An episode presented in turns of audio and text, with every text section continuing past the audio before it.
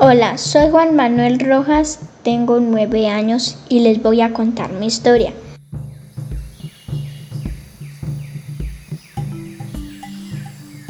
Hay muchos árboles cerca de mi casa y los micos tití llegan a jugar casi todos los días.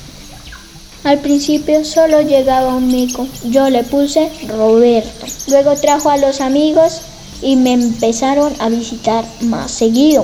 Ahora se convirtieron en mis mejores amigos durante la pandemia. Todos los días los veo desde mi ventana y me hace muy feliz verlos jugar. Lo más bonito ha sido ver a las hembras cargando en su espalda a las crías.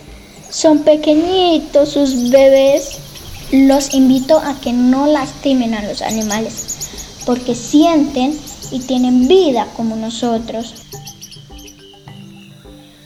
Ecoparche, comunicación para la conservación.